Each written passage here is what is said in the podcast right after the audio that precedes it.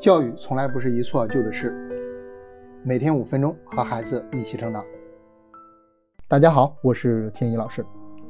前段时间啊，我们一直跟大家聊儿童习惯养成的话题，大家也能够感觉得到，习惯养成少不了给孩子立规矩，规矩立好了，习惯养成也就更快了。不过啊，你也可能会发现了，这规矩啊，可真的不好立。那么接下来几天呢，我们就跟大家来聊一聊如何立规矩。今天啊，我们先来聊一聊什么是好规矩。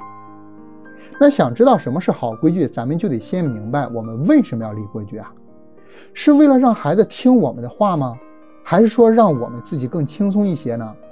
不，都不是。立规矩的目标不应该是站在成人的角度出发的，而应该是从培养孩子的角度出发。那立规矩真正的目的应该是帮助孩子学会判断正误。那立规矩的目的应该是帮助孩子学习为自己的行为负责，并且有能力去判断一些事情啊，或者自己做的事情的正误。就是咱们常说的，不管大人在不在身边，孩子都知道自己该做什么。那么明确了为什么要立规矩，我们就来看一看什么才是好规矩。这里啊有四个标准分享给大家。首先呢。规矩应该是合理的，这个合理啊，是指这个规矩是孩子能遵守的，孩子能够理解，能力呢又能够达到，而且他还有意愿去遵守，这样的规矩才是合理的规矩。比如啊，我就有位家长，孩子刚上一年级的时候啊，他就要求孩子上课能够专注三十分钟不走神儿，哎，这个愿望是好的哈。但是这就超出了这个年龄阶段孩子的能力了，这个规矩它就不是一个合理的规矩。那什么是合理的？从五分钟、十分钟、十五分钟开始要求，慢慢的随着年龄越来越大，哎，提升到三十分钟。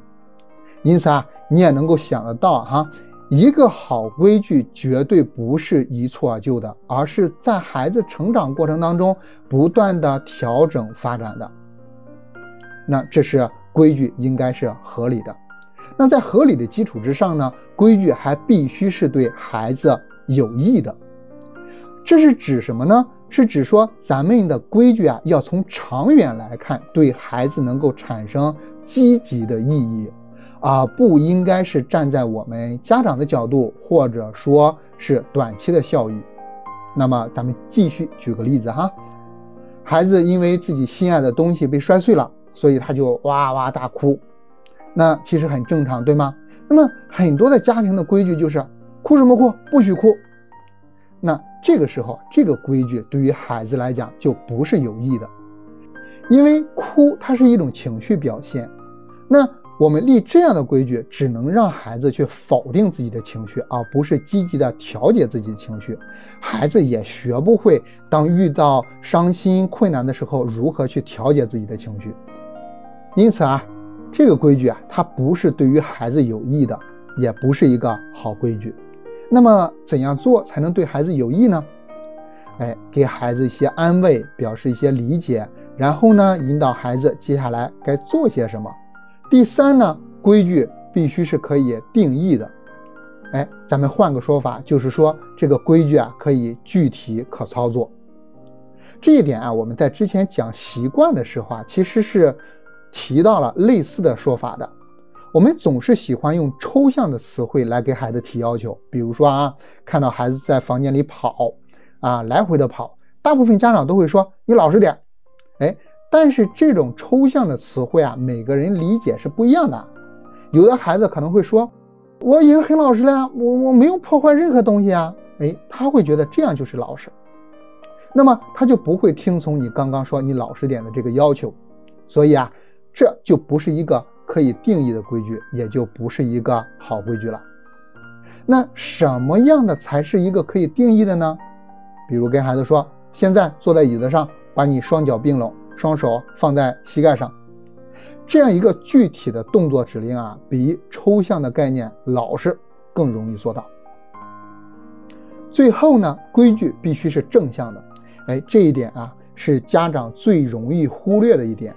很多家长给孩子定的规矩是这样的：你不能这样，你不能那样，等等。这种否定性的规矩啊，它并不是一个好规矩。为什么呢？其实啊，这和孩子的认知发展能力是有关的啊。孩子的思维啊，在小的时候啊，他是不可逆的。来举个例子，比如说，我们说你不要闹，哎，我们真实意图是什么？你现在端坐在椅子上或者坐在沙发上。但是孩子无法通过你这个禁止的不来反推做什么是被允许的，那么孩子可能就会比较茫然，不知道接下来该干什么。所以当你说完这些话的时候，他们可能会暂停一下，然后接着闹。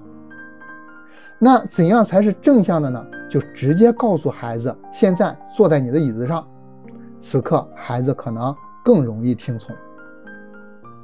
以上啊就是好规矩的四个标准。当家庭当中的规矩啊符合这四个标准的时候啊，你会发现孩子就会比以前更听话了。现在您来对比一下，您在给孩子定规矩的时候符合哪个标准，又忽略了哪一个标准呢？如果有哪一条没有做到哈，没有关系，现在就开始尝试一下，按照这四个标准来做一些调整，改变就开始了。好了，今天的话题啊，就跟大家聊到这里。如果你还有什么想聊的、想问的、想分享的，可以给我们留言。感谢您的聆听，京师博人陪您和孩子一起成长。